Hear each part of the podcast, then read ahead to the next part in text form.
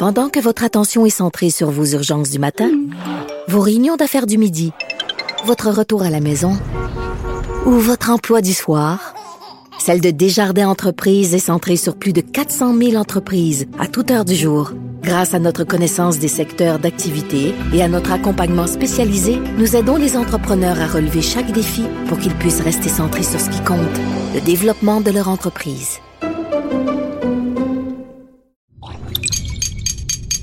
Cube Radio.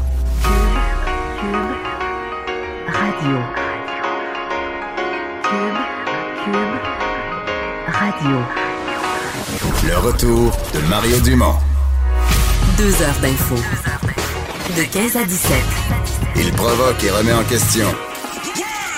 Il démystifie le vrai du faux. Mario Dumont et Vincent Dessureau. Le retour de Mario Dumont. Bonjour tout le monde, bienvenue euh, à Cube Radio, bienvenue à l'émission. On va passer euh, prochaine heure et demie de cette merveilleuse journée ensemble. Euh, pas souvent qu'on peut dire ça, mais d'après ce qu'on voit, il fait vraiment beau sur toutes les parties du territoire québécois. Beau et très chaud pour le sud du Québec. Euh, bonjour Vincent. Salut Mario. On espère que Euh. nos auditeurs en profitent, qu'ils nous écoutent là, quelque part allongés sur une terrasse. Mais c'est quand même un peu, c'est très chaud, là, mais c'est euh, Oui. un peu moins suffocant que la dernière vague de chaleur, là, qui avait été courte quand même, mais euh, se souvient, euh, l'humidité qui amenait de la chaleur vraiment accablante. Je pense qu'avec l'humidité, on atteint au maximum 37. Euh, ce qui est chaud, mais on n'est pas à 43, là, euh, comme on a connu malheureusement euh, il y a quelques semaines. Alors là, je pense que c'est quand même confortable pour la plupart des gens. Alors commençons euh, cette émission par le bilan euh, au Québec qui est un peu moins positif que les jours précédents. Oui, euh, quand même, c'est typique, là, mais euh, 29 nouveaux décès aujourd'hui. Euh, 9 nouveaux, décès enregistrés dans les 24 dernières heures, auxquels on ajoute 20 décès quand même survenus avant le 9 juin. 117 nouveaux cas. On sait qu'on était en bas du 100 euh, hier. Moins de personnes hospitalisées quand même, là, 100 690, moins 28 et 5 personnes de moins aux soins intensifs. Alors, euh, bon, bilan qu'on a, euh, disons, assez typique quand même des derniers jours, quoique un peu moins bon que hier. Bon. Euh, ce qui nous amène donc à parler justement de ces décès euh, nombreux et c'est probablement la grosse nouvelle du jour et on pouvait s'en douter. Il y a le coroner en chef là, au Québec qui dit vouloir se pencher sur un certain nombre de décès et là il faut lire entre les lignes, le décès lié à la COVID ou pas.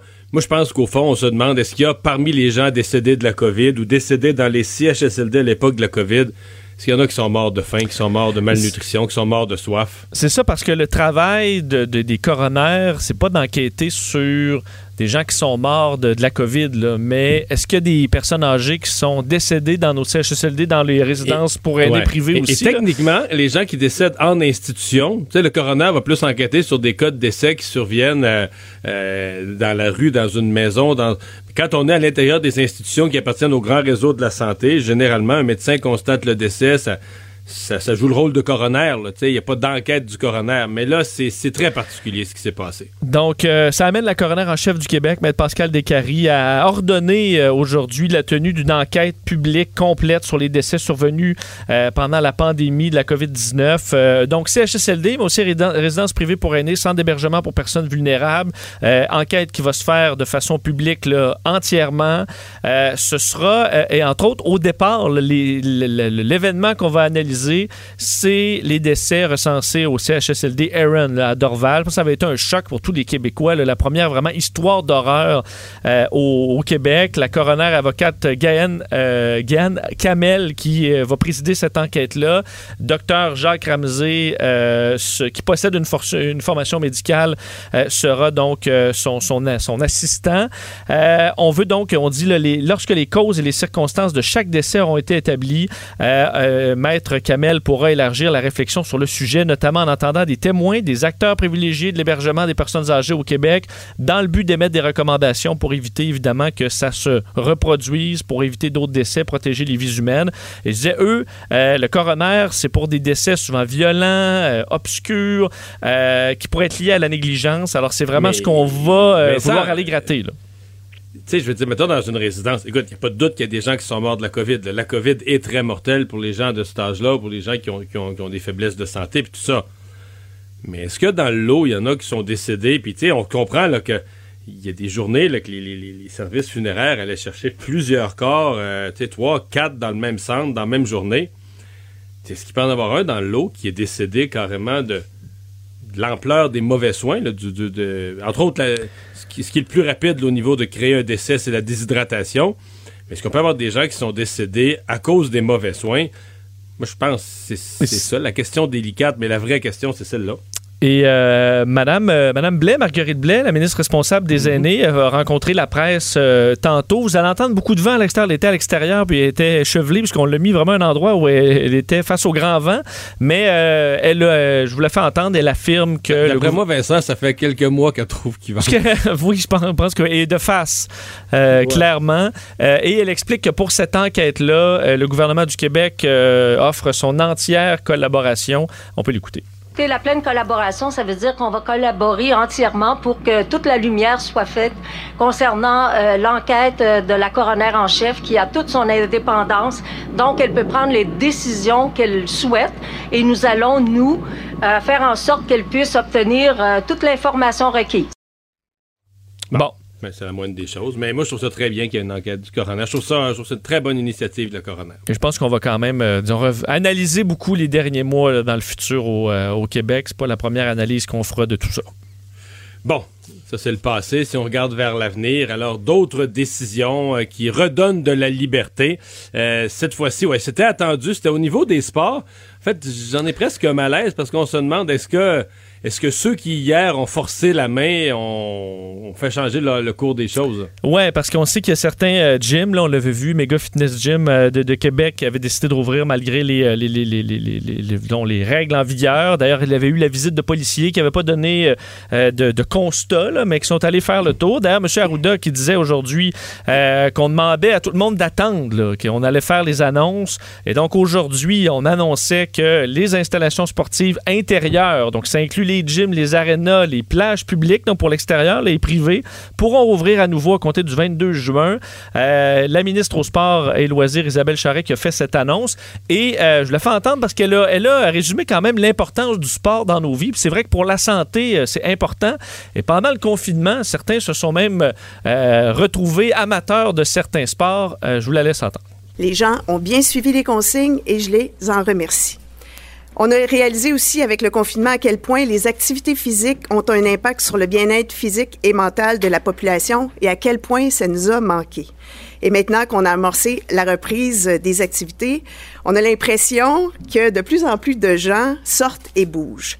Il y a même plusieurs Québécoises et Québécois qui ont découvert des activités ou qui sont devenus adeptes de sports qu'ils ne pratiquaient pas auparavant.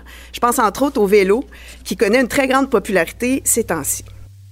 Donc, euh, les matchs pour les sports collectifs vont pouvoir reprendre également euh, le 22 juin. D'ailleurs, je pense que, Mario, euh, pour avoir vu dans beaucoup de parcs, même à Montréal, ça jouait. Là, les- juste dire que c'était l'entraînement pour apprendre les jeux de passe, c'était pas ça. Il y avait des matchs. Alors, on l'autorise maintenant. En fait, ce qui n'est pas autorisé, puisque les formations de sauveteurs, ça reprend et tout ça, ce qui n'est pas autorisé, la pratique de sport de combat, euh, parce qu'évidemment, là, c'est vraiment trop proche. Mais pour le reste, ça repart à partir du 22 juin. Bon. Euh, un mot peut-être, Mario, sur, parce que M. Arruda était là quand même et s'est fait poser la question sur, Sur la Euh, fameuse deuxième vague. sur là. une deuxième vague. On sait qu'il avait évalué, euh, donc il, il évalue quand même les chances que le Québec fa- fa- fasse face à une, une deuxième vague très élevée. Euh, et il est revenu là-dessus. Je vous fais entendre Dr. Arruda. Premièrement, je, je tiens à vous dire que je suis encore une personne qui, sans être en panique, euh, pour moi, euh, même si ça va beaucoup mieux, puis qu'on réouvre, puis que ça va bien, je suis toujours en train de me dire, mais c'est quand est-ce que ça va réapparaître, puis il faut se préparer pour la deuxième vague, à mon avis. Et je pense très honnêtement qu'il va y en avoir une, une deuxième vague. J'ai dit hier à 95% J'espère que je me trompe. J'espère que ça va être à 50% ou à 40% Bon, alors, euh, c'est quand même un rappel. euh, je sais qu'il y a beaucoup relâchent euh, totalement les règles, mais il faut pas, là. Alors, euh, si on va avoir un été, va quand même demeurer vigilant, au dire de M. Arruda. Vincent, euh, les conditions de travail, ben là, ils en sont à leur première semaine de formation. On en a parlé à l'émission de lundi. Les nouveaux préposés aux bénéficiaires en devenir. Là, il y a un débat euh, qui a émergé sur leurs conditions de travail. Ouais, euh, histoire quand même intéressante parce qu'il y a beaucoup de gens, évidemment, c'est la rentrée. D'ailleurs, c'était la rentrée encore pour plusieurs aujourd'hui qui commençaient leur formation pour devenir préposés aux bénéficiaires. Certains avaient commencé déjà dès lundi. Mais là, certains ont fait le saut dans les dernières heures du côté de Laval qu'on leur a présenté aux futurs préposés aux bénéficiaires la convention collective, euh, bon, sur la- la- laquelle ils devraient euh, travailler, euh, qui prévoit un, horaire de travail qui n'est pas du temps complet, alors que c'était la promesse, évidemment, de M. Legault. Ça correspondrait à ce qu'on appelle la type 6 quinzaine, donc c'est trois jours par semaine à peu près, et également un salaire, on disait le 26 de l'heure, ce qui amène 49 000 par année, mais que ça, c'est avec le bon, la prime COVID, et qu'ensuite, donc, on tomberait plutôt euh, autour de 20 et 55. Alors là, euh, les jeunes viennent, viennent commencer après deux jours, puis on dit, ah non, ben, by the way, euh, c'est pas finalement temps plein, euh, c'est temps partiel, peut-être, et c'est pas 26, ça va être 20, 20 et, 60 et 20 et 55. Euh, plusieurs étaient assez secoués euh, ce matin. Euh, notre collègue Yves Thériault qui est allé parler à certains nouveaux qui arrivaient cette semaine et qui étaient un peu désillusionnés par tout ça. Je voulais laisser Yves entendre. Thériault, ça, c'est Ah, Yves Poirier ou Denis Thériault? J'ai dit Yves Thériault, hein? C'est- C'est Denis Thériault. J'ai fait Oui. un mélange avec les deux, deux excellents journalistes. Je ne sais pas si ça donnerait un bon mix, mais Denis Thériault, je voulais le faire entendre. Il y a beaucoup de choses qui ont changé parce que si on en, si on prend qu'est-ce que M. Legault a dit, il nous assurait en fait du temps plein à 36,5 semaines et 49 000 par année. Là, ce qui s'est passé, c'est que le CISSS est venu ce matin pour nous dire que ce c'est pas, ce sera probablement pas possible de commencer à temps plein. Sauf qu'on nous a promis ça. Pour nous, c'était pris pour acquis que c'était 36 heures du temps complet, que c'était 26 de l'heure. Ça n'a jamais été mentionné que c'était seulement pour les primes, qu'ensuite ça descendait à 20, 55, euh, quelque chose comme ça. Non, parce que c'est pas ce qu'ils ont promis au début. Donc, ils nous ont envoyé des emails où c'était clair que euh, la première année, on doit travailler à temps plein. Euh, vous voyez, là, c'est pas le cas.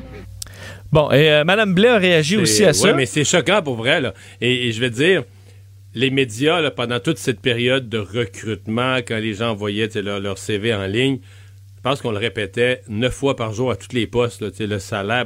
Fait que, si c'était pas. Si quelqu'un, quelque part, dans un CIS ou au gouvernement ou au ministère ou au Conseil du Travail savait que c'était pas vrai, je pense qu'il aurait été fort à propos de faire une mise au point, là, de dire attention, euh, note aux médias, dire attention, voici l'interprétation de la règle. En d'autres termes, arrêtez de répéter ça, là, tu sais, vous avez mal compris, mais quand tu laisses tout le monde le dire, le dire et le redire, et même les gens disent avoir reçu des courriels qui allaient dans le même sens, je veux dire, ils l'entendent à la TV, ils l'entendent à la radio, ils le lisent dans le journal, puis ils reçoivent un courriel. Comment veux-tu qu'ils pensent que c'est pas ça? Ouais, on l'a répété aussi parce que c'est ce qu'on répétait à Ben tous oui, les, à tous ben les points ben de presse. Euh, moi, j'ai pas compris que c'était le 26, c'était juste pendant la période de la COVID. là. Euh, du moins, c'est pas ce que M. au Legault martelait.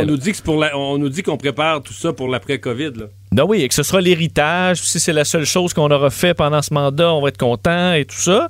Euh, D'ailleurs, ben, Mme Blais a réagi aussi à ça.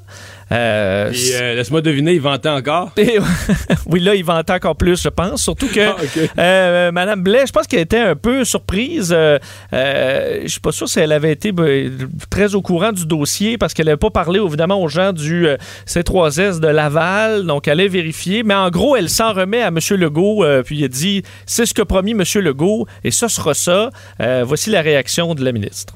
que je, n'ai pas parlé au PDG du 6 de Laval pour comprendre où il a pris ça. Premièrement, je, je ne peux pas infirmer ni confirmer. Ce que je vous dis, c'est que le premier ministre du Québec a pris un engagement ferme. Il l'a répété à plusieurs, euh, plusieurs fois euh, lors des points de presse que les préposés en CHSLD étaient pour recevoir 49 000 par année. et que tous travailleront à temps plein. Ben, c'est du temps complet qu'on cherche, là. Bon. Bon, c'est débat entre le PDG du CIUS de Laval et le premier ministre qui aura le- qui aura eu raison. Effectivement, on aura plus de détails. Euh, Le, le, le 6 là, euh, va s'expliquer euh, plus tard aujourd'hui. D'ailleurs, on disait que, malgré que c'était le 6, la 6 quinzaine, donc trois jours, mais que les préposés n'allaient pas avoir de problème à être temps plein. Alors, on verra. Là, on va essayer de se démêler à travers tout ça cet après-midi. Alors Vincent, puisqu'on parle de la COVID, euh, il y a quand même plusieurs nouvelles dans le monde, plusieurs pays où c'est en recrudescence parce que le nombre de cas est en baisse chez nous. Euh, on perd un peu la perspective de ce qui se passe euh, ailleurs. Euh, il y a même des pays où ils sont dans la deuxième vague. Tu nous as préparé un peu un, un tour d'horizon, un tour du monde là, de quelques pays où il y a des choses intéressantes à noter, en commençant par la Suède. là. Oui, mais faut dire au niveau mondial, Mario, rappelez, puis on le disait quand même depuis plusieurs jours, mais la courbe dans le monde, là, elle descend pas, là, vraiment Ça pas. pas quand on le prend à l'échelle mondiale. Effectivement, même qu'elle est en hausse. Là. On, pas dramatique encore, mais on est, euh, je vous rappelle, on était, au- nous, au, au plus profond de la crise chez nous, c'était 75 000 cas par jour dans le monde. Il y a eu plus de cas dans le monde dans la première moitié de juin qu'il y en a eu dans la deuxième moitié de mai, puis il y en avait eu plus qu'il y en avait eu dans la première moitié de mai. Globalement, on est toujours en accroissement. Ben, on est, en fait, c'est après, au moment où c'était la crise chez nous, là, là, c'est à peu près le double qu'on a par jour dans le monde que ce qu'on avait à, cette- à- ce moment-là, euh, donc dans le monde. Euh, et donc, il y a une inquiétude. Je vous fais le tour un peu, en commençant par la Suède, puisqu'on en a tellement parlé de la Suède. Euh, ben, la Suède fait, franchi dans les dernières heures la barre des 5000 morts. Ce qu'on a atteint chez nous, là, mais il faut rappeler que la Suède et, et, bon, les pays qui sont, ces pays voisins, euh, c'est vraiment pas les mêmes chiffres. là. Évidemment, Danemark, Norvège, leur bilan, c'est 5 fois et 11 fois moins élevé. Si, on, compare à la Norvège, le bilan de la Suède est 11 fois plus élevé que là-bas, avec des, évidemment, économies similaires, des systèmes qui se ressemblent. Euh, donc, on, euh, donc, on a certaines inquiétudes. Mais, leur directeur de la santé publique, qui était un héros pour certains, parce qu'il n'avait pas proposé le confinement complet, plus un confinement basé sur la discipline de chacun, euh, lui-même a reconnu que c'était pas assez de confinement là, et Oui. qu'il aurait pu avoir moins de décès. D'ailleurs, on se disait au bout de tout ça, oui, il y a plus de décès là, mais ce sera probablement payant plus tard parce qu'on aura l'immunité collective. Ben, dans les dernières heures, on a fait le saut un peu en Suède parce que, d'ailleurs, le, le- le- le même épidémiologiste en chef là, euh, de, de- en Suède disait c'est très lent euh, à, à atteindre l'immunité euh, collective. C'est même beaucoup plus lent que prévu et on se l'explique mal. On dit que présentement, on serait à peu près, selon les tests sérologiques, à 14 mais on nous disait, là, nous, dans nos points de presse, qu'il faut viser 70. ben, c'est ça. On est très, très loin. Donc, l'économie est affectée. On a 5000 morts et on n'a même pas l'immunité. Alors, est-ce que ça a valu la peine là, de sacrifier tant- euh, autant de gens pour ça? Euh, bon, évidemment, la Suède se posera les questions, mais clairement, c'est peut-être pas un success story, comme certains nous le disaient. Euh, Amérique latine, euh, faire le tour quand même, parce que là-bas, c'est quand même très inquiétant. Là. On a atteint Amérique latine et Caraïbes lundi, le, le cap des 80 000 décès. Évidemment, le Brésil, numéro un. D'ailleurs, ils ont franchi un nouveau record hier de cas. 37 000 cas en une journée, 1338 morts. Ça, c'est aujourd'hui. C'est la deuxième pire journée jusqu'à maintenant au Brésil. Mexique suit, suit quand même, euh, disons, dans les, euh, au niveau de gravité, 730 morts aujourd'hui. Euh, le Pérou également, eux, c'est bon, à peu Le près Pérou, deux- eux, ça fait longtemps qu'ils y goûtent. Eux, je peux te dire qu'ils en mangent toute une avec la COVID parce qu'ils étaient dans la crise avant le reste de l'Amérique latine. Puis quand le reste de l'Amérique latine est en crise, ils sont encore là. Et euh, écoute, c'est 200 morts par jour, eux, et ça, c'est, en- c'est encore en hausse, donc la courbe n'est pas aplatie. Euh, puis évidemment, le Brésil, ben, euh, on s'en inquiète parce que les tests sont encore très difficiles à recevoir pour beaucoup de Brésiliens. Donc, quel est le vrai portrait là, quand tu vois que les cas poussent de partout? C'est, c'est inquiétant avec un président aussi qui demandait là, d'aller filmer dans les urgences parce que selon lui, c'était un complot, que les, les hôpitaux étaient vides. Donc, il- c'est, c'est Mais tendu. je sais pas là. comment tu peux être président d'un pays, comment tu peux te présenter devant la population, devant les médias, quand tu, tu nies la gravité ou l'existence d'une maladie. Puis je veux dire, les bilans mondiaux, c'est que t'es deuxième plus grand nombre de cas derrière les États-Unis et des milliers de morts. euh, comment. Écoute, euh, c'est le, questionnement qu'on a. Euh, D'ailleurs, aux États-Unis aussi, il y a des inquiétudes. Évidemment, leurs chiffres eux, euh, globaux euh, avaient baissé là, parce qu'évidemment, à New York, la, la- la tempête est, est terminée. Mais là, c'est d'autres États. Hier, c'était presque une vingtaine d'États qui avaient eu leur record de cas. Déjà en date, là, fait, à l'heure qu'on est présentement, pour aujourd'hui, il y en a au moins neuf qui ont battu leur record des derniers jours. C'est le cas de l'Oklahoma. C'est la cinquième journée. Neuf États qui aujourd'hui ont leur plus grand nombre de cas Depuis le début. Depuis le début, puis la journée n'est pas finie. Là. On en aura probablement d'autres. Euh, mais l'Oklahoma, donc cinq jours de record de suite. La Caroline du Nord également. Eux, c'est presque égal, mais ça fait 15 jours en ligne que ça monte. Euh, la Floride euh, également, c'est un, je pense, deuxième pire journée depuis le début. En fait, la Floride, si on compare aujourd'hui à, la semaine dernière, c'est une montée de 78 là, des nouveaux cas par jour. Donc, c'est majeur. Et le Texas aussi qu'on surveille, c'est au niveau des hospitalisations, c'est la sixième journée euh, de record. On parle de la Californie aussi qui est à surveiller. Alors, beaucoup d'États où la situation, malheureusement, Ouais, se détériore. Euh, non, pas des petits. Et euh, alors qu'on se déconfine, puis je veux dire, aux États-Unis, euh, ça, ça s'est déconfiné pas à peu près dans plusieurs États. Alors, c'est à à plusieurs surveiller. endroits, d'ailleurs, on, on reproche au président Trump quasiment, comment dire, une espèce d'abstraction mentale. là. Il essaie vraiment, vraiment, vraiment de faire comme si ça n'existait pas, la recrudescence du nombre de cas, comme si c'était euh, quelque chose qui n'est qui, qui, qui pas, ré- pas réel, là, qui n'a Oui, pas d'existence. Ben, reste que c'est un peu le problème il y a quelques mois avec euh, de Donald Trump, c'est que d'habitude, il contrôle une narrative. À un moment donné, il est tellement agressif qu'on finit par penser que pour, pour, plus- pour plusieurs, que OK, c'est parce que c'est la vérité, mais un virus, euh, s'en fout. Là. Il n'est pas ébranlé par les propos de Donald Trump. Euh, et il faudra voir s'il y aura un effet sur la bourse cette semaine. On sait qu'il y a une- une- un- quand même un grand choc boursier en raison, entre autres, de hausse de cas. Alors, ce sera à surveiller. Afrique du Sud, rapidement, parce qu'en Afrique, le bilan était quand même assez bon, mais en Afrique du Sud, là, ça s'accélère pas mal, même que le ministre de la Santé parlait dans les dernières heures d'une tempête dévastatrice là, qui allait s'abattre sur l'Afrique du Sud. Eux qui ont euh, donc 76 000 cas, 1600 morts. C'est encore pas très élevé, mais c'est en euh, forte hausse. Eux qui se déconfinent aussi. Et euh, en Inde et en Chine, ben, des chiffres toujours inquiétants.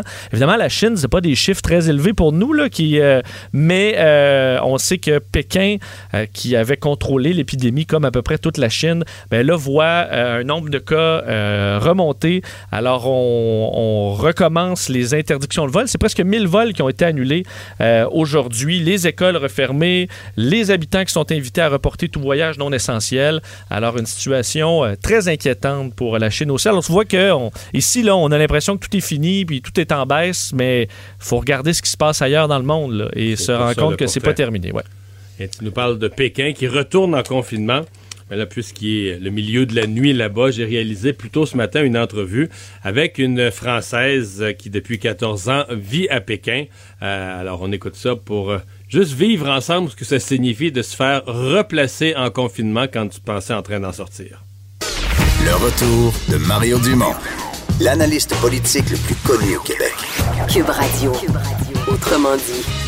Vous l'avez peut-être vu passer dans l'actualité. Pékin retourne en confinement. Évidemment, toute cette pandémie est partie de la Chine, pas de Pékin, d'une autre province. Mais euh, à Pékin, on a refermé les écoles cette semaine. Et pour, pour voir dans quel état d'esprit on, on devient, on se rend lorsqu'on retourne en confinement, on va parler à Marianne Daquet. Euh, est résidente de Pékin depuis euh, 14 ans, fondatrice du- d'une école d'art là-bas. Euh, Madame Daquet, bonjour. Bonjour. Alors, expliquez-nous un peu le contexte, parce que vu d'ici, il nous apparaît que le nombre de cas est pas si énorme. Comment les choses se sont vécues euh, à Pékin pour qu'on prenne cette décision? Euh, le nombre de cas n'est pas énorme, mais déjà euh, à la première vague, euh, à, l'époque où, Wuhan a été fermé, euh, le nombre de cas à Pékin n'a jamais excédé euh, euh, les 400 cas. Et pourtant, on a passé euh, quatre mois euh, sans comment dire, euh, à- chez nous à la maison, sans vraiment de travail, sans école, avec beaucoup de, de lieux publics fermés. Donc euh, il y a une vraie volonté de la Chine euh, de, de, de circonscrire, de, de fermer les espaces, Mhm. de cloisonner pour, pour pas que le virus sorte, une Ouais. vraie peur.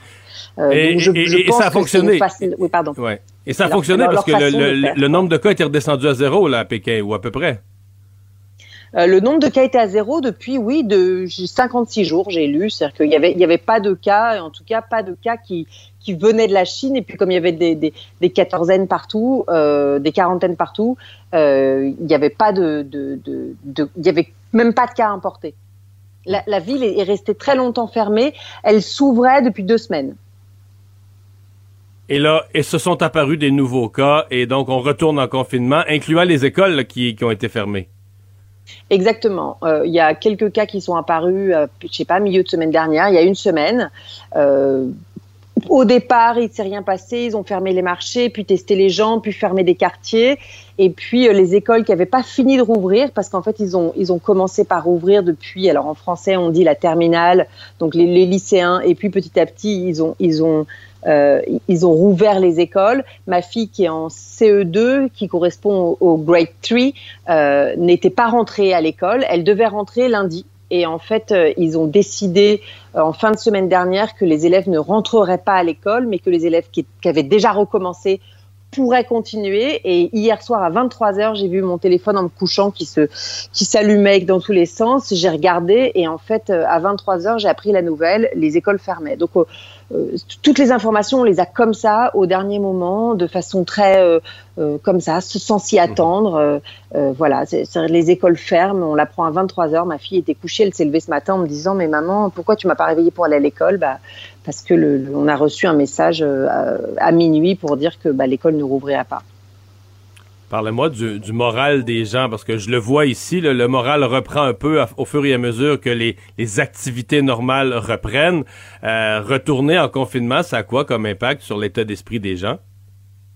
c'est euh, extrêmement difficile. Euh, alors on n'est pas encore reconfiné. Moi j'habite dans un quartier de Pékin qui s'est pas encore refermé, mais on sent que ça, se durcit. Ils ont fermé tous les restaurants de, la rue. On, on, doit, ressortir nos passes pour rentrer et sortir de la résidence. Euh, ce qui est très difficile, c'est que on commence à voir le jour pour les entrepreneurs comme moi, comme les restaurateurs, comme les coiffeurs, comme tous ces gens-là commençaient juste à, se dire bon, euh, on sort de la période difficile, mais en fait ça y est, les gens ressortent, les, les, toutes les magasins se re-remplissent petit à petit, et ça aura duré euh, deux semaines parce que parce que là tout se referme, donc en fait tout le monde s'écroule parce que ça a duré tellement longtemps la première fois que personne n'est prêt à, à recommencer. Enfin, c'est c'est terrible, c'est terrible. Les, moi, ma fille, elle n'a pas été à l'école depuis mi-janvier. Ça fait ça fait faire cinq mois. C'est euh, c'est terrible, terrible. Euh, Voilà. Puis il y a des, êtes des vies, enfin, des, gens qui ont ouais. tout perdu. euh, Enfin, c'est c'est terrible. Ouais. Vous, vous êtes française, donc vous regardez ça avec un, un œil étranger, mais les Chinois eux-mêmes, là, est-ce que est-ce qu'ils sont plus conciliants à accepter les décisions de leur gouvernement? Est-ce qu'ils les comprennent d'un point de vue sanitaire? Ou est-ce qu'ils sont eux-mêmes euh, choqués, révoltés, découragés? Comment ils perçoivent le tout? je, je... Alors, il y a quand même une information du gouvernement qui explique que tout ce qui est fait est fait pour leur santé. Donc, euh, il y a quand même un, une... Dem... Enfin, la population adhère à cette idée-là. Après, moi, euh, par exemple, les gens avec qui je travaille, etc., sont écœurés parce qu'ils ont déjà vu l'écroulement de mon école euh, à la première euh, à, la première vague et que on avait essayé de briquer de broc de recommencer des petits cours et ça marchera pas et que tout le monde a essayé de travailler et que ça marchera pas. Donc il y a, des gens écœurés. Ça, dépend un peu des milieux, mais il y a quand même de, de la part de la population en général une adhésion puisque le gouvernement explique que tout ça c'est pour leur santé et bah, vous devez le savoir, il y a quand même une, une politique pour expliquer que la Chine gère extrêmement bien le, le, le virus et qu'elle le montre au reste du monde. Donc en fait, c'est ce qu'ils disent aussi à l'intérieur. Donc mmh. euh, les gens adhèrent. Ouais. La plupart pas, a... des gens adhèrent, malheureusement, je dirais. Ouais. Il n'y a pas beaucoup de chroniqueurs d'opinion euh, sur la place publique euh, qui. Euh, C'est interdit. Qui se, qui, se lance, qui se lance à donner des points de vue contraires à celui du gouvernement, là.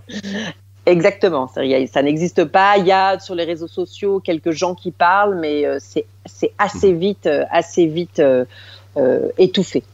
Parlons de votre école, parce que ce que je comprends, c'est une école d'art, vous en êtes la fondatrice, c'est une école privée, donc le fait de ne pas pouvoir opérer pour vous, c'est un sérieux embarras. Bah, j'ai fermé euh, le 24 janvier à l'époque de, de, de, de, la fermeture de Wuhan, euh, donc euh, voilà, à l'époque de la première vague.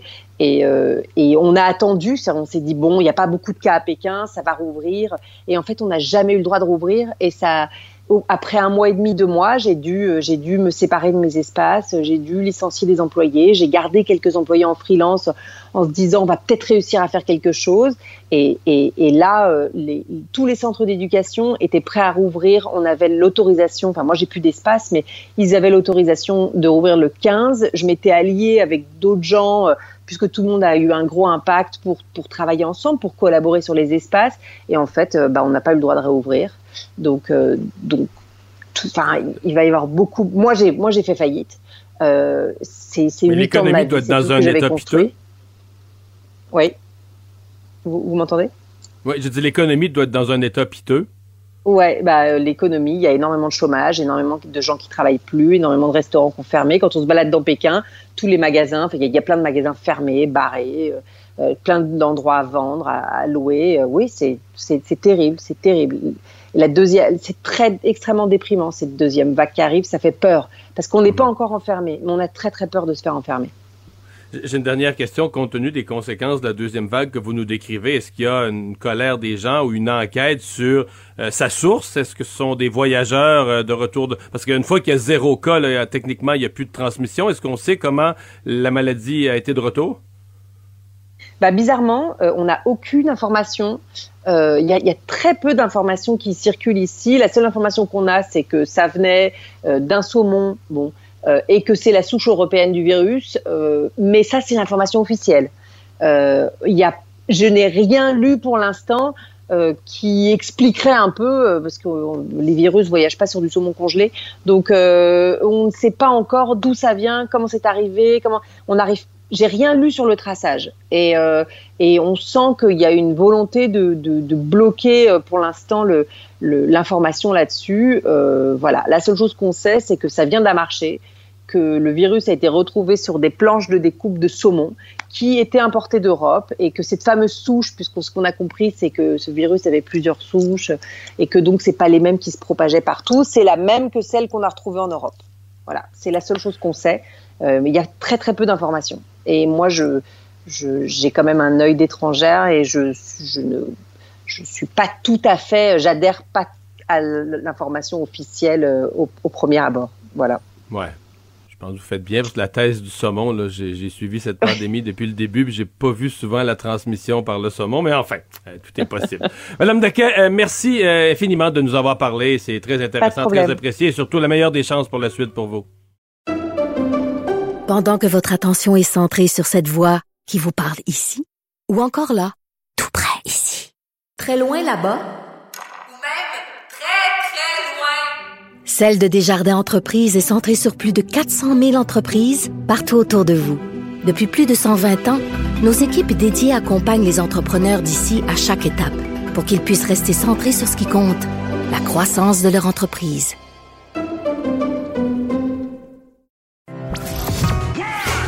Le retour de Mario Dumont. Pour nous rejoindre en studio. Studio à commercial cube.radio. Appelez ou textez. 187 cube radio. 1877 827 2346. On est de retour. C'est un sujet qui traîne dans l'air depuis déjà euh, quelques semaines. La difficulté de trouver de la main-d'œuvre dans le secteur euh, qui demande d'ailleurs beaucoup de main-d'œuvre, le secteur des légumes, des fruits, le secteur maraîcher. Euh, pourtant, on, nous a cassé les oreilles, il faut manger local, il faut acheter local, il faut encourager le produit local, mais encore faut-il que le produit local soit récolté. Euh, je vous amène dans mon coin de pays, dans le bas du fleuve, Martin Lebel, euh, producteur maraîcher de la fraisière Lebel, qui était un de mes voisins aussi. Bonjour Martin. Bonjour M. Dumont. Bon, euh, et là, on a eu une mauvaise nouvelle dans votre domaine, une autre, parce que ça c'était déjà pas terrible avant, mais le Mexique, qui, euh, euh, considérant que ses travailleurs sont pas assez bien traités, en Ontario, il y en a plusieurs qui ont eu la COVID, une couple qui sont décédés, le Mexique qui retient plusieurs milliers de travailleurs, c'est une catastrophe dans votre domaine. Oui, effectivement, c'est de la main-d'œuvre qu'on attend. La, saison va commencer sous peu, puis on a déjà un, deux semaines d'attente de quarantaine à faire à la ferme. Que c'est de la main-d'œuvre qu'on attend impatiemment, puis encore une fois, on va être obligé d'attendre encore plus longtemps. Hmm. Vous, les travailleurs étrangers, vous en avez combien sur combien qui étaient attendus? À peu près, c'est quoi la proportion que vous avez déjà arrivé à la ferme? Là? Oui, nous, cette année, on attend 28 travailleurs étrangers.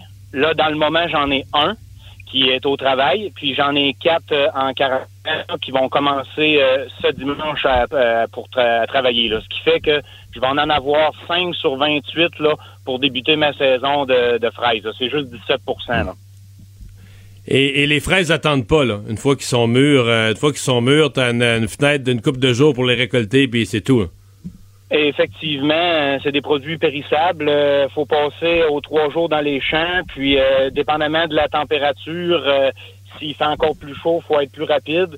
si on la récolte pas quand elle est prête, euh, le lendemain, elle peut être trop mûre, puis elle devient plus vendable, puis elle peut devenir euh, pourrie, qui fait pourrir les autres. C'est la suite aussi là, qui peut être dangereux. Là. On peut la perdre. S'il n'y a pas un, un miracle côté recrutement de main-d'œuvre, est-ce qu'il est raisonnable de penser que vous allez avoir des, des, des centaines, des milliers de livres de fraises qui vont pourrir sur les plants? Euh, effectivement, euh, ça peut être une des possibilités, mais euh, bon, nous, historiquement, à la ferme, on ne fait pas d'autocueillette, mais cette année, on va tomber sur le plan B, un brouillardise, qu'on va dire. on va ouvrir les portes là, parce qu'on voit mathématiquement qu'on ne sera pas capable avec la main-d'œuvre. Il y a de la main-d'œuvre locale qui se sont inscrits là, quand le gouvernement Legault a demandé de l'aide sur les fermes, mais euh, ce qui arrive dans le moment, c'est ce qu'on pensait qu'elle allait arriver au niveau du déconfinement, au niveau de la reprise économique, les gens retournent à leur travail régulier, puis nous, on, on se retrouve sans main-d'œuvre. Donc, ces appels à la main-d'œuvre, ça, peut- ça, a donné, ça, ça a donné des appels, ça a donné des noms, mais euh, je dirais, quand vous les rappelez un mois après ou deux mois après, au moment où c'est le temps de travailler, euh, ils sont plus disponibles. Exactement. Là, quand ça a Ouais. été le temps, la, mais- l'annonce mais- de, la, de la campagne, là.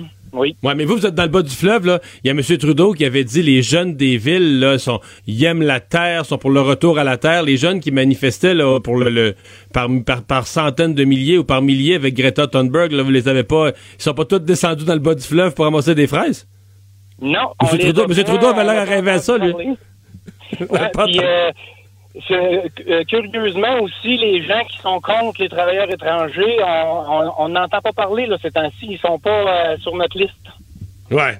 Bon, euh, parlons de la de, la production maraîchère en général. Vous, vous êtes dans les fraises, quelques autres productions aussi, mais moi, j'entends que il y en a, bon, évidemment, les fraises, c'est que vous les avez plantées l'année passée ou l'année d'avant, on récolte pas l'année qu'on plante, mais ceux qui sont dans des plantes annuelles, qu'on- il y en a qui en ont planté moins cette année, qui se sont dit j'aurais pas de main-d'œuvre, qui ont semé en, soya ou en maïs ou en d'autres céréales, des champs qui d'habitude auraient été en, fruits et en légumes. Euh, J'ai vu des cas là, ce printemps, des asperges, des milliers de kilos d'asperges qui ont été fauchés sur le champ, laissés pourrir là parce que personne ne pouvait les récolter. Euh, J'additionne des cas comme vous, on risque de perdre des fruits. Mon impression, c'est qu'on crie à l'achat local, mais qu'on n'aura jamais récolté si peu de fruits et de légumes cet été chez nous. C'est votre impression aussi? Exactement. Puis c'est le problème est dans les cultures euh, qui sont pérennes, là, ceux, celles qu'on a plantées puis qui sont là à chaque année. Euh, on n'a pas le choix. C'est là, c'est prêt. Puis nous autres, dans notre cas, euh, la nature a été clémente, euh, la floraison est abondante, le fruit va être là. Moi, dans mon secteur, euh, je suis dans les kiosques locaux. Puis ma, main de- ma, ma clientèle locale, je l'aime, j'en prends soin. Puis j'ai pas de doute, ils vont être là. J'ai, je suis équipé pour être capable de les nourrir cet été, mais ça me prend les bras pour emmener ça là, euh, au kiosque. Sinon, ben, on, ça va se perdre dans le champ puis on n'aura rien à manger localement. Là. Mhm. Ouais. Fait que, en gros, il y a un écart entre le discours, le discours de, de- d'acheter local puis de, de nourrir notre population puis la réalité de ce qu'on est capable de faire. Exactement. Mais d'un Ouais. autre côté, le, le petit bout de chemin qu'on a fait de plus cette année, c'est qu'on va ouvrir nos champs aux gens, à la population directe. Fait qu'au moins, ceux qui désirent faire des provisions, ben, ils peuvent un petit peu contribuer, venir chercher une partie de la récolte directement eux-mêmes dans le champ, là. C'est peut-être le message qu'on peut retenir. Il risque d'avoir euh, chez vous, comme à plusieurs autres endroits, euh, plus d'autocueillettes cette année, faute de main-d'œuvre. On va permettre aux gens de payer moins cher, mais d'aller se le cueillir eux-mêmes. là. Ben, quand- par faute de main-d'œuvre, je pense que c'est la solution idéale, là. On peut pas faire mieux, là. Ouais. Êtes-vous encore en espoir, par exemple, que le gouvernement canadien puisse arriver à une entente avec le Mexique? Est-ce que vous pensez qu'il est encore pensable que ces, ces travailleurs-là arrivent à temps pour sauver la, la situation? Parce que là, on compte en jours, hein? Oui, on compte en jours. Nous, dans notre cas, euh, pour la période des fraises, euh, euh, je vais être capable, on va faire du mieux qu'on peut avec la main-d'œuvre locale, mais c'est quand qu'on va arriver là, le 25 juillet, quand les framboises vont se radditionner, quand les bleuets le 5 août, 5-6 août, ça va se radditionner, puis là, ben, les légumes de jardin vont embarquer par-dessus. Là, euh, si notre main-d'œuvre mexicaine n'est pas arrivée, euh, là, c'est vrai que ça va mal aller. Ben, euh, Martin Lebel, merci de nous avoir parlé. Bonne chance pour cette saison euh, un peu particulière. Ben, merci beaucoup. Au revoir. Bye. Vincent, t'as entendu ça? Ben oui. euh, Je me souviens, on en avait parlé ensemble. Toi-même, tu avais été très ému là, par l'appel de M. Trudeau. Oui, mais M. Trudeau qui disait, écoute, il disait nos jeunes, j'ai confiance que nos jeunes d'aujourd'hui qui sont très... euh, Ils sont si proches de la Terre. Oui, mais ils aiment, ils aiment le bio. Hein, il avait dit, c'est vraiment, les jeunes aiment beaucoup le bio. Et euh, il s'attendait à ce qu'il y ait un retour au champ là, de ces jeunes, des villes. euh, et en plus, surtout que vu Ça la... s'est pas produit. Tu Ben, parles non. affaire, toi. Non. Et à mon avis, euh, tu peux même cueillir beaucoup de fraises avant d'atteindre 1000 dollars pour euh, garder ta PCU. À mon avis, t'en ramènes beaucoup de casseaux avant de faire 1000 pièces là. Euh, donc j'aurais pu penser Bon, ben. que certains allaient dire Ben, parfait, on va aller au Bas-Saint-Laurent, on va cueillir des fraises jusqu'à ça 1000 dollars, avoir notre PCU, euh, c'est l'été euh, de rêve, mais non. Mais il y en a plusieurs qui les dégustent là, ces bonnes fraises du Québec par contre à Mhm. Montréal, mais ils, ils- ils sont déjà dans un casseau. Faudrait faire une marche. Une marche? Une, ma- ben, une marche pour encourager les jeunes à faire un vrai retour à la Terre, parce que là, M. Trudeau, je le sens, je pense qu'il va être déçu, M. Trudeau, là-dessus. Lui qui avait mis tant d'espoir dans oui, ça. ben, M. Legault aussi il a dit que ça allait être une belle expérience, mais euh, bah, peu de gens ont levé la main, faut croire. C'est peut-être Ouais, parce que c'est la saison des mouches. Encore, euh, ce que M. Lebel nous disait, il y en a qui ont levé la main dans son cas. Il y avait eu un certain nombre de noms, là, tu sais, parce que, tu sais, sous l'impulsion, t'es, assis chez vous le 10 avril, puis là, t'es, le gros discours, l'achat local, puis nos agriculteurs, puis nourrir notre monde. Tu, donnes ton nom, là. Mais là, quand Ouais. quelqu'un, le mois d'avril, il y avait encore de la neige à Rivière-du-Loup. Mais quand tu reçois un appel euh, deux mois après, tu dis, bon, ben, ça serait le temps. Ouais, tu dis, bon, on dira. on fera peut-être les vendanges à l'automne, mais là, on a la PCU, il n'y a pas de. C'est pas grave. Puis D'ailleurs, je voyais, tu sais, euh, certains, quand les terrasses sont ouvertes, là, groupe de jeunes, il y a une guêpe qui arrive, puis le bordel est pogné, là, Là, dans le champ. euh, Bon. C'est de valeur parce que M. Trudeau nous donne tellement d'espoir. D'ailleurs, M. Trudeau, puisqu'on parle de lui, là, c'est. Oui. Faudrait, faudrait pas. Déjà que cette déception-là, j'ai l'impression que s'il entend l'entrevue, s'il écoute Cube Radio puis il entend l'entrevue avec M. Lebel, il va être déçu. Mais là, il faudrait pas qu'en plus, il n'ait pas son siège euh, au Conseil de sécurité de l'ONU parce que. Ben, ça approche. On est peut-être à, ouais, on est peut-être à une heure ou moins d'une heure du dévoilement du résultat, là. hein. Oui, effectivement, dans 45 minutes, supposé au- autour de 16 heures, là, où on décidera donc euh, des. euh, on sait qu'il y a deux sièges ouverts pour trois pays euh, Canada, Norvège et Irlande. Et je vais te faire entendre un court extrait de M. Trudeau qui en a parlé dans son point de presse euh, tantôt et qui rappelait l'importance du Canada sur la scène internationale.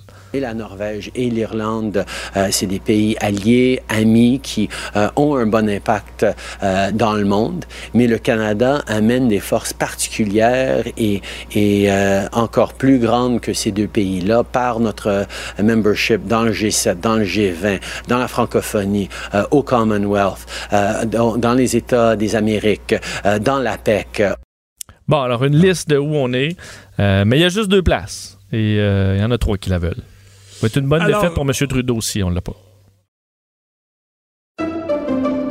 Pendant que votre attention est centrée sur vos urgences du matin, vos réunions d'affaires du midi, votre retour à la maison ou votre emploi du soir, celle de Desjardins Entreprises est centrée sur plus de 400 000 entreprises à toute heure du jour. Grâce à notre connaissance des secteurs d'activité et à notre accompagnement spécialisé, nous aidons les entrepreneurs à relever chaque défi pour qu'ils puissent rester centrés sur ce qui compte, le développement de leur entreprise.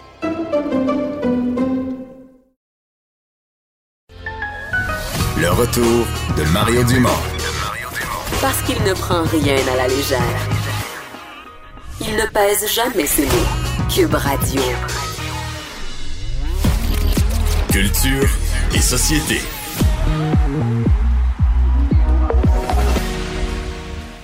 Bonjour Anaïs. Bonjour, bonjour. Et tu nous parles d'abord d'humour. Ben absolument. Écoutez, un nouveau festival, là, ça arrête plus les, les festivals euh, où les gens vont euh, être dans leur voiture. Là, c'est un nouveau euh, festival qui se nomme Ce soir, on char le cinéparc. Moi, je trouve ça vraiment cool. Donc, ça va se dérouler en fait les 21 et les 22 euh, juillet prochains au cinéparc de Saint-Eustache. Et là, c'est vraiment comme un gros gala d'humour, messieurs, mais on est dans la voiture. Donc, il y a des animateurs, Philippe Bande, Dominique Paquette, et les deux vont recevoir chaque soir plus de 14 humoristes Donc, le 21 juillet, P.A. Méthode, Mariana Mazza, Maxime Martin, Mesmer, et là, j'en passe. Le 22 juillet, Jean-Michel Anctil, Peter McLeod, Cathy Gauthier. Et les, euh, les spectacles, en fait, vont, euh, vont, auront lieu à 21h. Donc, à partir de 18h, il va y avoir un DJ de l'animation, euh, des camions de bouffe de rue. Donc, l'humour, là, encore une fois, cet été au Québec, va quand même être très bien présent, je vous dirais, malgré la, la, la, la, COVID là, qui, a fait, qui, a, qui a causé l'annulation Hmm. de plusieurs événements. Mais qu'est-ce qu'on fait avec les gens comme moi, Anaïs, qui sont contre l'automobile?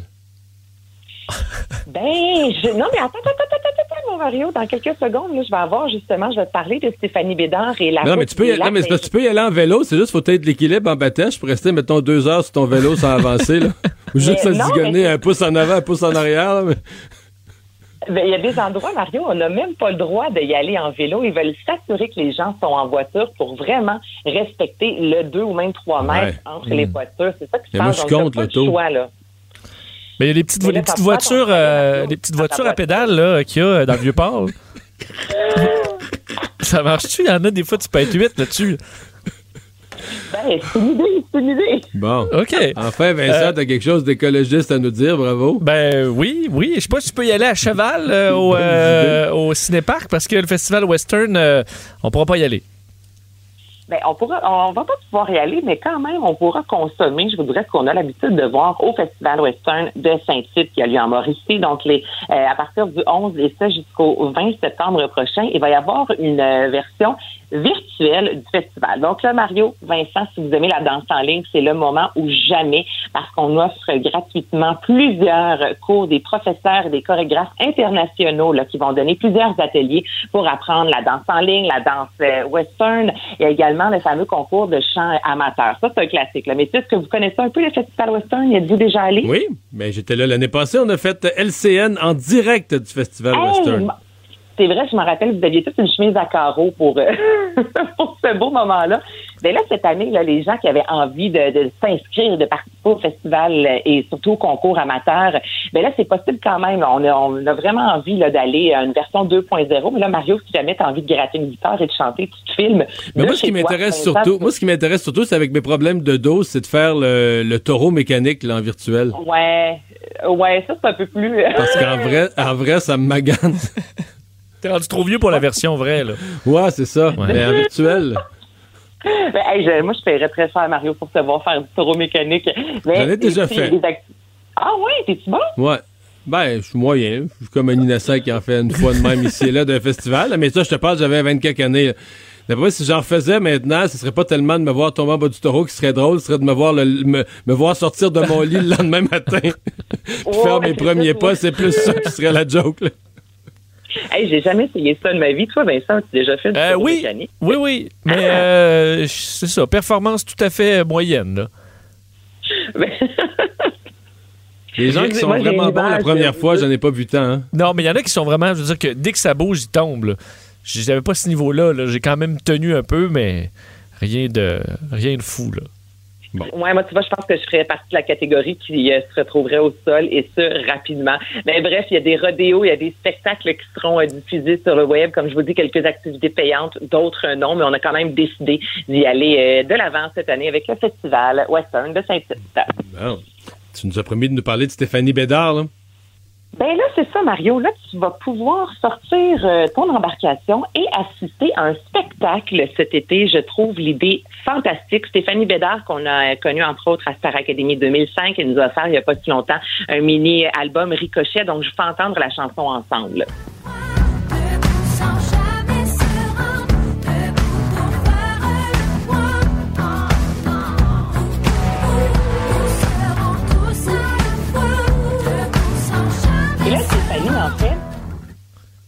Qu'elle va faire et ce qu'elle fait depuis euh, quelques temps, déjà depuis trois ans, elle a son spectacle Jukebox, que l'idée, je la trouve fantastique. Elle a un répertoire, mais c'est d'environ 350 chansons. OK, du Ray Charles, elle a évidemment ses chansons à elle, du Pink, Céline Dion, Marjo.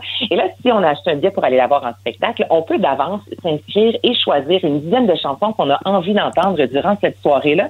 Ou durant le spectacle, on peut lui poser, lui demander quelques chansons. Donc là, il va faire cette formule-là, mais cette fois-ci, elle sera sur un quai flottant. Donc là, les municipalités, ça a été officiellement annoncé ce matin, les municipalités peuvent euh, l'engager sous peu. Alors Mario, à ton chalet, là, la ville pourrait euh, l'inviter en fait, et là, il se met au milieu du Mais le lac. public est où, là?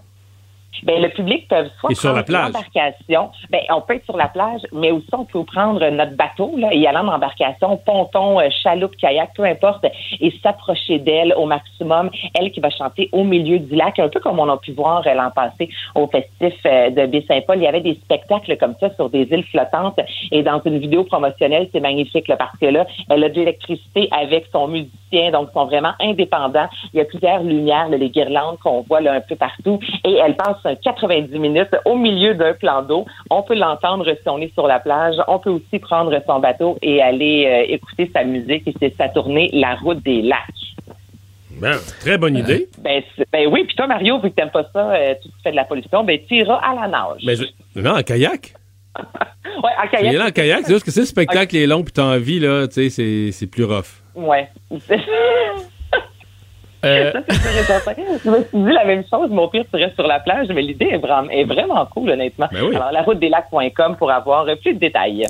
Anaïs, euh, Gwyneth Paltrow est habituée, euh, Oh. disons, à des produits particuliers. Et là, elle sort une, une nouvelle odeur. Est-ce que Ouais. c'est son haleine du matin? Non, c'est pire que ça.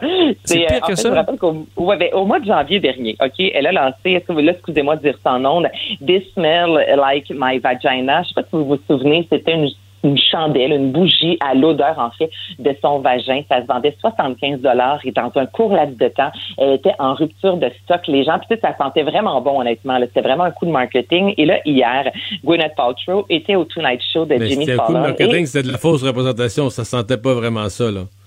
Non, ben écoute, quand tu lisais là, vraiment en caractère minuscule là, les petits mots, tu voyais que ça sentait bon, l'eucalyptus, les plantes et tout ça, là, parce que à un moment donné, t'achètes une bougie, tu vas avoir une odeur quand même, somme toute agréable. Et là, sa nouvelle chandelle, est-ce que vous êtes prêts à entendre le nom? Ben là, Oui, on est mal à l'aise, mais oui. Ben, on est mal à l'aise, mais écoutez, c'est pas moi qui l'invente. This euh, smells like my orgasm. Alors, c'est ce qu'elle a annoncé hier à Jimmy Fallon, disant que c'était fantastique puisque maintenant, tous les hommes pourraient offrir un orgasme à une femme. Bon. Oh! Elle va en vendre. C'est ça le pire. Ben, ben, c'est sûr. Écoute, la première fois, dans une semaine à peine, elle les avait toutes vendues en rupture de stock. Donc là, c'est sûr, encore une fois, que ça va vraiment se vendre. Euh, pour la modique somme de 75 vous pourrez offrir un orgasme à une femme. Bon. Euh, nouveau chef Wow. d'accusation contre Éric Lapointe. Oui, on change complètement de registre. Donc, euh, ça a été officiellement annoncé euh, aujourd'hui, nouveau chef d'accusation, comme tu l'as dit, pour euh, le chanteur qui est toujours en attente, en fait, de son procès pour voie de fait sur une femme les euh, 27, 28 et 29 octobre prochains. Et là, il aurait, euh, aux alentours du 26 décembre dernier, contacté la victime, malgré le fait qu'il lui était interdit de le faire. Donc, il devra également comparaître cette fois-ci le 7 août prochain pour cette, euh, cette infraction. Donc, ça va pas euh, très, très bien, je vous dirais. Là. Pourtant, Eric Lapointe continue à faire des spectacles, il a sorti des chansons, donc au niveau professionnel, oui, ça va bien, mais quand même, euh, reste à voir ce qui va se produire là, avec la Cour dans les prochains mois. Mais j'ai quand même vu euh, sur les réseaux sociaux une, une femme qui avait fait une, une mauvaise blague avec ça. Elle posait la question est-ce qu'il l'a appelé dans la nuit pour lui dire n'importe quoi? Tu vois, ça, je trouve ça plus malaisant que les bougies de Gwyneth Paltrow. Ouais. Mais en fait, euh, c'est. euh, mais c'est.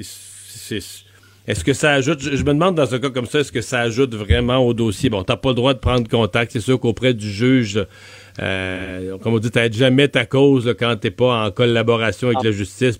mais.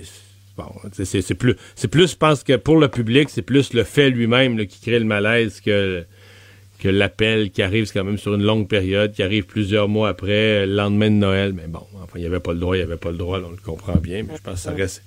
C'est plus le fait que l'appel qui demeure pour le public, la source de, de malaise pour ceux qui l'ont, parce qu'effectivement, il y a bien des fans d'Éric Lapointe qui semblent avoir déjà pardonné sans même que le procès soit.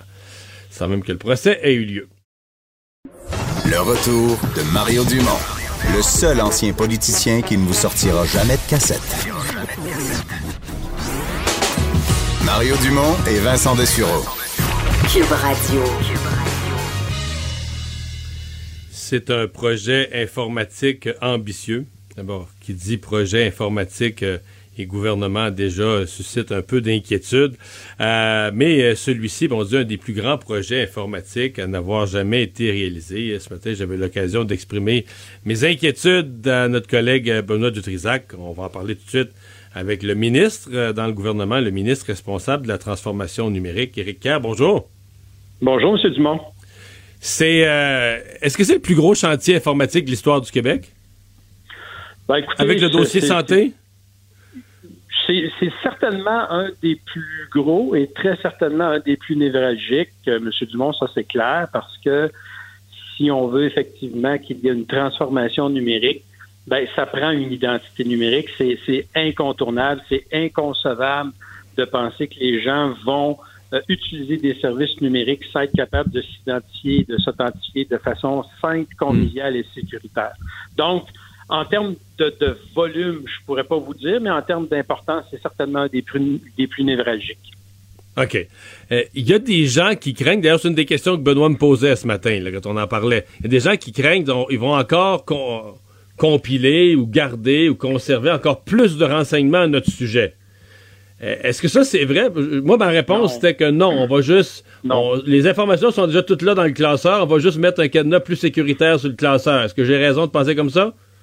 Ben, tout à fait. Écoutez, je, je vous confesse, M. Dumont, que j'ai écouté votre intervention avec M. Dutrisac, puis j'avoue que je grattais un peu sur mon divan en écoutant les, les commentaires de M. Dutrisac, parce que non, c'est absolument pas ça. En fait, Mais il reflète, il reflète des préoccupations. Le monde se pose ces questions-là. Les gens sont inquiets, là. Bien sûr, et, et de ce et dans ce sens-là, j'étais très heureux d'avoir l'occasion de vous parler aujourd'hui parce que je veux rectifier les faits. Le gouvernement du Québec ne va pas euh, conserver plus d'informations. Il n'y aura pas cette espèce de monitoring de tout ce que vous faites, de où est-ce que vous allez. C'est absolument pas ça l'identité numérique. C'est de- c'est simplement d'établir une capacité de pour l'utilisateur, pour le citoyen, de s'identifier auprès du, de- du fournisseur de services numériques de son choix et de faire ça de façon très sécuritaire. Et on peut le faire avec un, échange d'informations qui est minimum, voire euh, sur un certain point de vue inexistant. Et, là, je peux vous expliquer, c'est très simple. Vous, vous allez sur un site web parce que vous voulez consommer un service numérique XY. On va vous demander votre code d'usager, votre mot de passe. Ça, C'est ce qu'on appelle l'authentification. Donc, vous affirmez être Mario Dumont. Maintenant, ce qui reste à faire, c'est de s'assurer que vous êtes le Mario Dumont que vous prétendez être. Donc, il faut vous identifier. Et, que- que j'ai pas juste volé un mot de passe, là. et que vous n'avez pas juste volé un mot de passe et que vous n'êtes pas juste en train d'usurper une identité qui n'est pas la vôtre. Et c'est là où le Service québécois d'identité numérique entre en ligne de compte. Donc, le, le fournisseur de services, qui soit le gouvernement du Québec, éventuellement, on l'espère, on le souhaite, on travaille là-dessus, que ce soit une entreprise privée, que ce soit votre municipalité, parce que nous, on aimerait que cette identité numérique-là soit transférable euh, pour tous les services que le citoyen va être euh, appelé à consommer, parce que c'est ça qui va lui simplifier la vie. Donc, Là, le Service québécois d'identité numérique va recevoir une information auquel votre fournisseur de services n'a pas accès, qui est une information dont vous êtes le seul à avoir connaissance, qui peut être quelque chose que vous avez décidé, vous, vous comme une question secrète. Et c'est là où on parle de- des marqueurs biométriques. Oui, effectivement, si vous y consentez, ça peut être votre empreinte digitale, ça peut être la reconnaissance faciale, mais c'est quelque chose qui doit vous... Mais est-ce que c'est la seule affaire qui se vole pas? Je veux dire, à- comme je disais à Benoît ce matin, à part qu'avec une machette, là, mais tu sais, prendre un doigt, partir avec un doigt, c'est moins discret que voler un mot de passe, là, ou de hacker quelqu'un, ou de... C'est plus compliqué, mais surtout, ce qu'il faut, c'est faire en sorte que ça ne circule pas. Ça, c'est fondamental. Et c'est pour ça qu'on dit on travaille avec les chaînes de blocs, qui sont un moyen de transmettre de l'information hautement Mais ça, là, quand vous dites le mot, là, euh, on vient faible. Ouais, je le sais. Ouais, je, oui. Là, vous avez dit chaîne de blocs, je suis sûr qu'on a des auditeurs présentement qui, qui ont mal à la tête, puis qui ont des, ils ont les yeux dans l'eau, là. J'écoutais votre explication ce matin et je dois dire que je salue votre courage, M. Dumont. Mais on comprend rien là-dedans, là, pour vrai, c'est- pas peur des défis. Mais non, écoutez, la chaîne de blocs, c'est pas compliqué. Là, c'est, ben, oui, c'est compliqué. Là, c'est, pas vrai ce que je veux dire, c'est compliqué, mais c'est une façon, disons, c'est une façon, euh, c'est une cryptographie de très haut niveau qui fait en sorte qu'on peut transmettre de l'information puis faire en, euh, puis faire en sorte que quelqu'un euh, de mal intentionné ne puisse pas avoir accès à cette information-là. Vous voyez ça comme des camions de la Brinks là, qui sont attachés les uns après les autres. Là. Hautement surveillés. Alors ça, ça circule sur le net, puis ça s'en va du destinateur au destinataire, et, et, et, ça s'arrête là. Il n'y a pas de halte entre les deux. Mais bref, on utilise cette technologie-là pour communiquer l'information.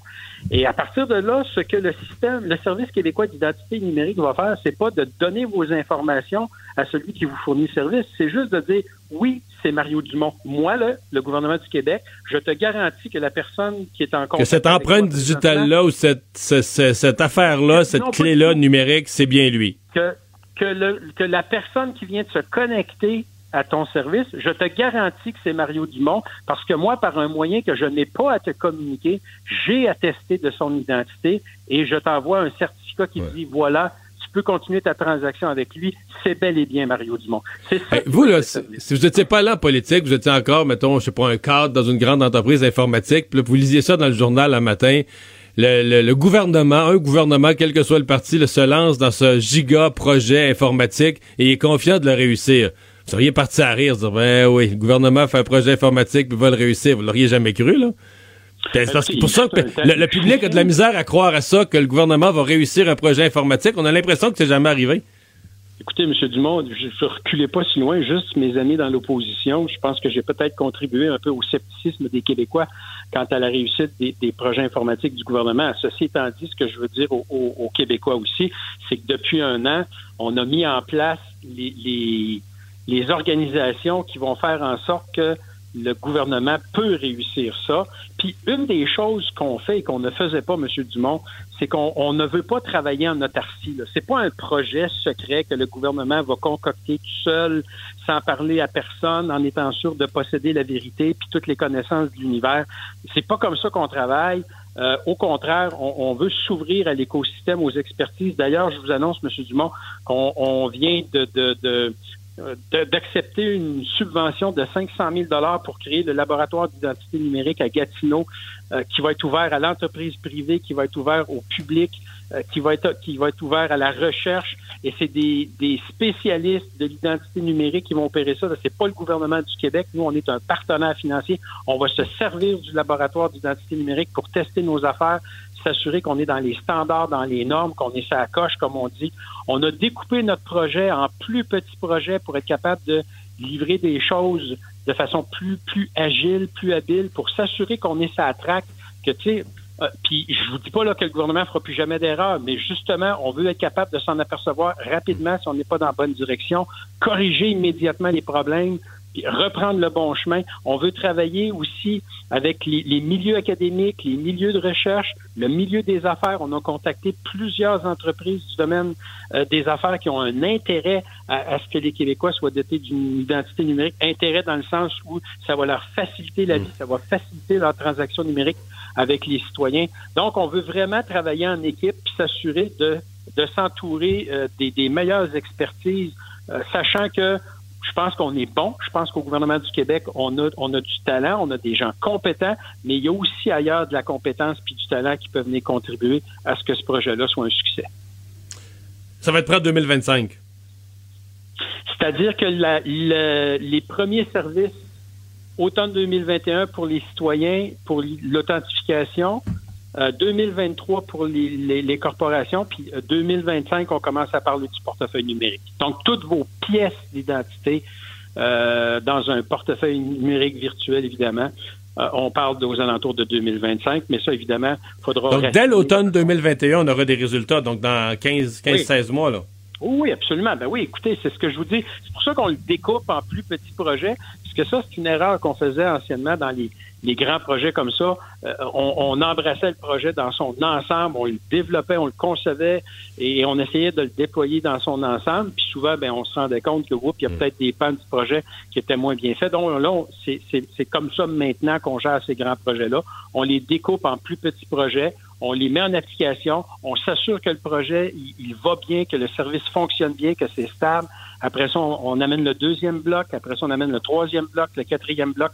Donc, moi, je suis très confiant que le gouvernement du Québec va livrer un projet dont les Québécois vont être fiers, puis qui va faire en sorte qu'on va être capable de consommer des services numériques en toute sécurité. Non. Vous allez peut-être avoir un bronze là, écrit en bas, le premier à avoir réussi un projet informatique au Québec. On va le construire. On va le construire en chaîne de blocs. C'est cheap un peu, là. On peut y aller avec de l'argent, au moins. Ah, OK. On va le construire en chaîne de blocs, euh, la statue. Ah, oui, parfait. C'est bon, ça. Éric Kerr, merci d'avoir été là. Pendant que votre attention est centrée sur vos urgences du matin, vos réunions d'affaires du midi, votre retour à la maison ou votre emploi du soir, celle de Desjardins Entreprises est centrée sur plus de 400 000 entreprises à toute heure du jour. Grâce à notre connaissance des secteurs d'activité et à notre accompagnement spécialisé, nous aidons les entrepreneurs à relever chaque défi pour qu'ils puissent rester centrés sur ce qui compte, le développement de leur entreprise. Le retour de Mario Dumont. Joignez-vous à la discussion. Appelez ou textez 187 Cube Radio. 1877 827 2346. Alors voilà, on est de retour pour la chronique de Gilles Barry. Bonjour Gilles. Salut Mario, ça va bien? Oui, ça va bien. Alors, généralement, euh, après une grosse saison politique normale, l'été, c'est beaucoup plus tranquille. C'est l'occasion, des fois, les députés vont faire du terrain, leur compter leurs petites affaires. Mais ça peut pas être le cas cette année. hein. Il y a des gros Non. enjeux à surveiller. Là. Et je pense, Mario, qu'il faut. euh, moi, je veux attirer ton attention aujourd'hui et partager avec toi trois, trois enjeux importants qu'il faut surveiller, trois, trois chapitres importants durant l'été qu'il faut suivre qui vont probablement déterminer euh, l'activité politique des prochains mois. D'abord, chez nous au Québec, la pandémie, la pandémie n'est pas terminée.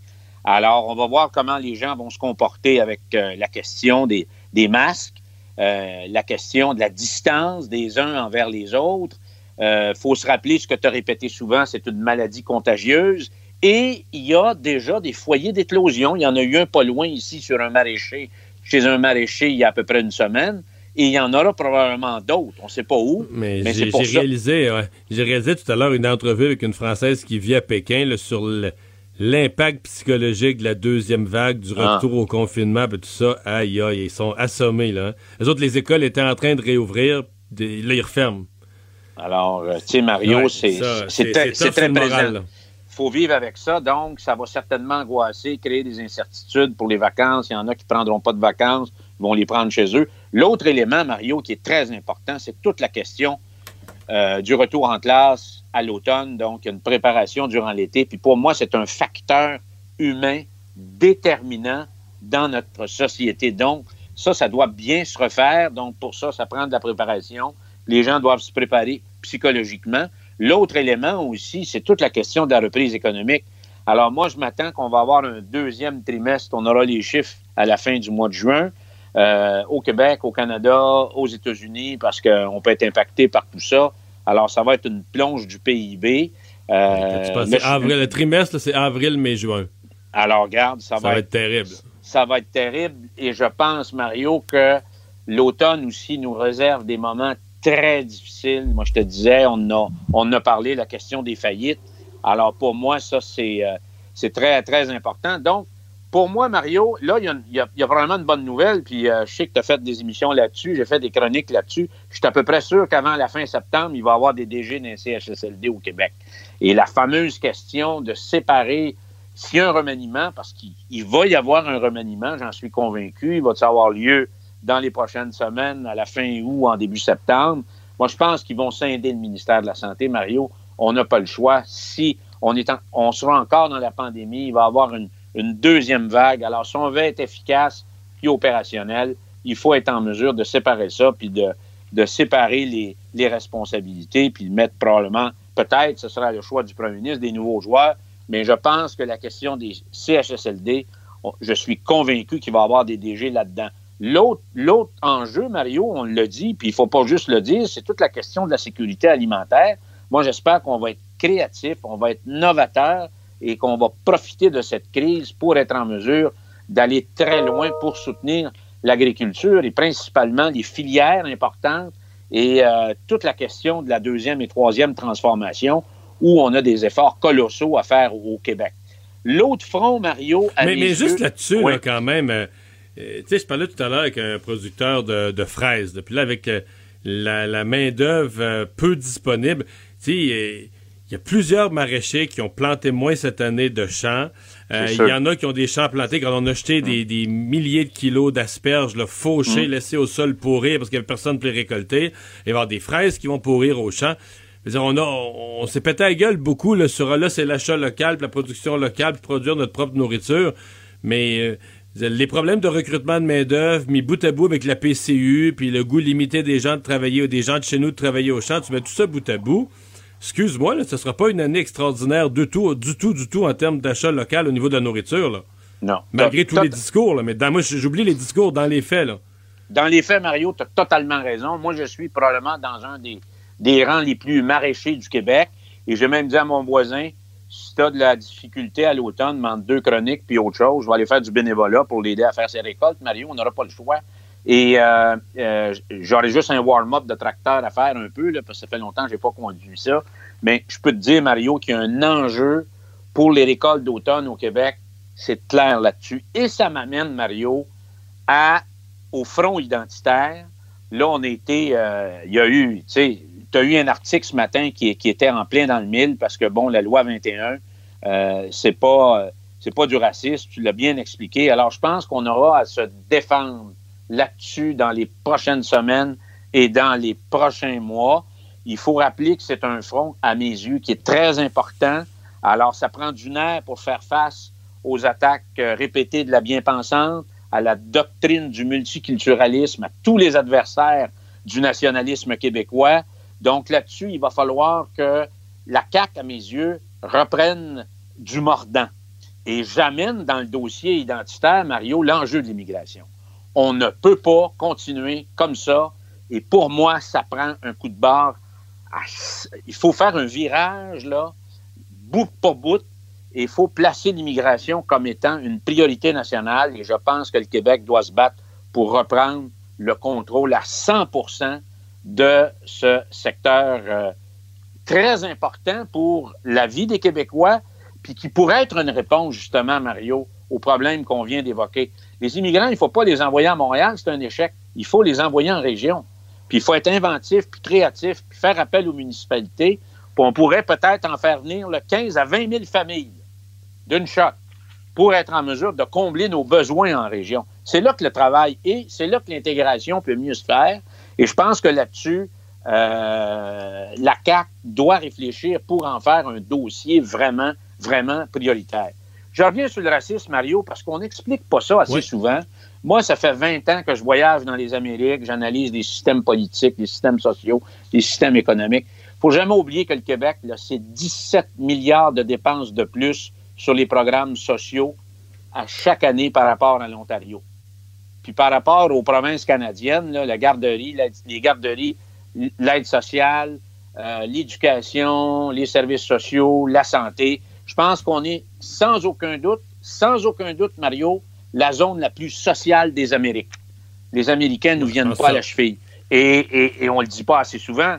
Alors, euh, on peut pas accepter qu'il y a des gens qui, qui viennent ici, qui crachent sur nos, notre mode de vie et nos valeurs sans qu'on puisse ne pas répondre à ça et remettre en perspective.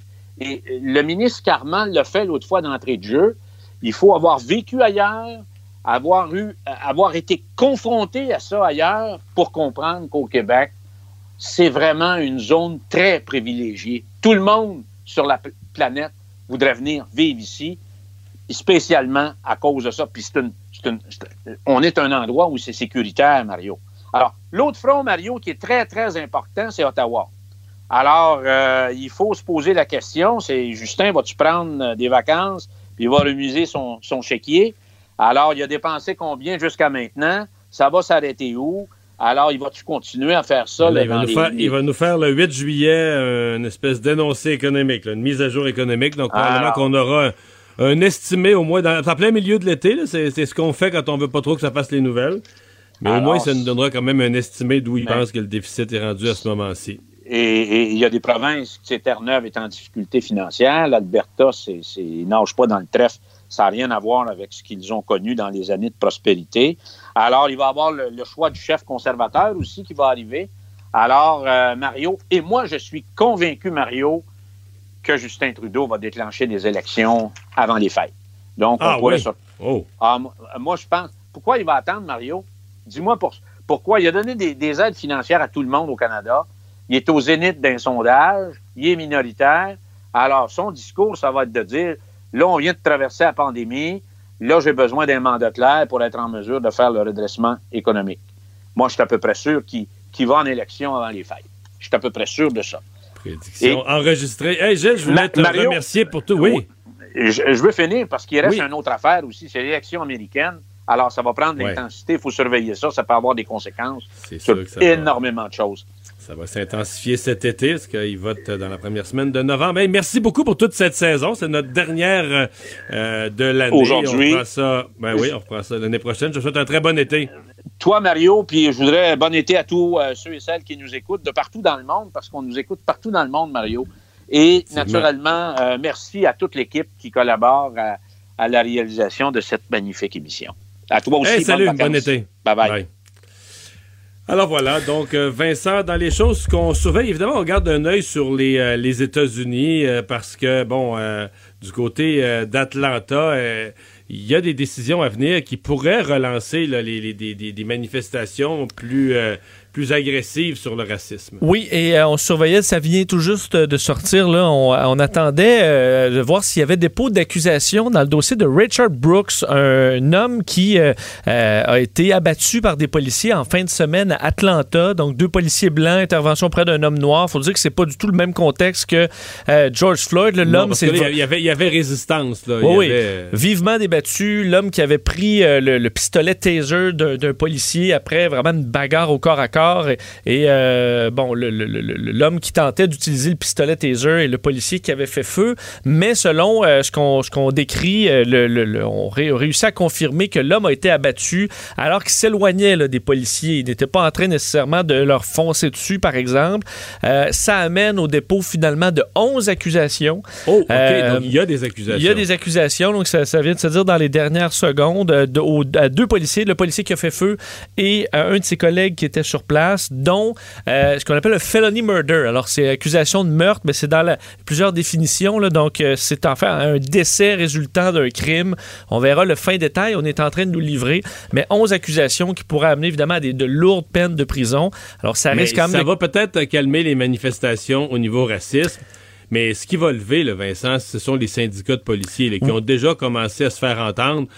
Mais là, j'ai l'impression que dans ce cas-ci, écoute, si le policier s'était fait voler son taser, puis je comprends qu'il y a des circonstances qui reculaient, mais j'ai l'impression que les syndicats de policiers vont se mettre à dire c'est plus possible d'être policier, euh, menacé de grève ou de je sais pas quoi, là, mais il va certainement y avoir un questionnement là-dessus sur comment le policier peut faire son travail dorénavant. C'est ce qu'on on entendait quand même beaucoup. Il faut dire que George Floyd, on parle d'une personne mo- immo- immobile pendant huit minutes euh, qui, qui- suffoque. Euh, c'est vraiment pas le même cas. Alors effectivement, ça va soulever d'énormes débats aux États-Unis sur le droit policier de se défendre. Sauf que là, tu es dans une ruelle, euh, tu, te fais, tu te fais désarmer. je comprends que c'est le pistolet taser. Euh, les avocats de, la, famille de Brooks disent que jamais on devrait utiliser une arme euh, euh, mortelle face à une arme non mortelle, mais là, on comprend que c'est dans le. euh, écoute, c'est quelques secondes pour réagir. Il y aura évidemment enquête complète, mais ça risque de calmer le jeu. Il y avait eu à Atlanta des manifestations là, quelques heures après les événements, même le Wendy's, avait eu lieu dans un service à l'auto d'un Wendy's. Le, le- restaurant a été incendié. Alors, on s'attendait peut-être à des manifestations violentes. S'il n'y allait pas avoir d'accusation, mais il y en a. Accusations très sévères, 11 au total déposées. Il y en aura d'autres probablement. Là, on commence l'enquête seulement. M. Trudeau, qui est très nerveux à cette heure-ci, est-ce qu'il a le résultat d'un de ces deux votes? Euh, non, en fait, ben, on comprend. On, a une bonne idée du vote de confiance qu'il y aura à la Chambre des communes, là, alors que, que Je débat. pense pas qu'on soit en élection demain matin. Euh, effectivement, le NPD euh, va déjà, on le sait, voter euh, donc en faveur du, du- du- du gouvernement à la, la suite d'une entente sur la PCU. Il y a eu quand même un peu de brosse camarade aujourd'hui avec Jack Meeting, entre autres, qui, est, euh, qui a été expulsé parce qu'il est traité à l'intérieur du bloc de raciste. Euh, alors, ça s'est euh, échauffé un peu, mais il y aura donc un vote confiance visiblement positif pour M. Trudeau. Mais le vote à l'ONU, lui, est loin d'être certain, alors qu'autour de 16 heures, on, attend cette décision de l'Organisation des Nations Unies sur ce- ces sièges disponibles au Conseil de sécurité. Deux sièges ouverts, mais trois candidats, l'Irlande, la Norvège et le Canada. Il faut dire qu'entre autres, on dit que le, Canada, entre les paroles de M. Trudeau et les gestes du Canada, il y a souvent un décalage. C'est un peu ce qu'on re- ce qu'on reproche au Canada, euh, entre autres dans les dons internationaux, on est au plus bas. Notre implication au niveau mondial est moins imposante que peut-être M. Trudeau le dirait dans ses discours. Alors, est-ce qu'on va payer le prix? Tantôt? il y a des chances. Alors, euh, on sait que ça a coûté plus de 2 millions de dollars, cette course à, une place là, à l'ONU. Alors, ce sera une grande déception pour M. Trudeau. Rappelons que les cinq pays permanents, les, États-Unis, la Chine, la Russie, la Grande-Bretagne et la France. Il nous reste quelques secondes pour dire qu'il y a une marque connue qui, à cause de la lutte au racisme, va disparaître. Va être même deux. Euh, oui, euh, l'image de Aunt Jemima, le sirop, il faut pas dire d'érable, le sirop sirop de poteau, là, c'est ce qu'on dit. Là. Euh, on sait qu'on. négatif, il me semble. C'est une... Ben, c'est qu'on dit, là, on dit que cette figure euh, d'une femme noire là, était euh, stéréotype ratio, qui remontait à l'esclavagisme. Même ah, chose pour Uncle Ben, qui aurait des liens vers un. Enfin, alors, on. je pense que les gens pas racistes ont jamais pensé à ça, ont toujours vu ça comme positif. On va changer les logos. On les verra plus. merci Vincent, merci à vous d'avoir été là. On va être avec LCN au retour et nous, on se retrouve demain. Cette émission est maintenant disponible en podcast. Rendez-vous dans la section balado de l'application ou du site cube.radio pour une écoute sur mesure en tout temps. Cube Radio, autrement dit. Et maintenant, autrement écouté.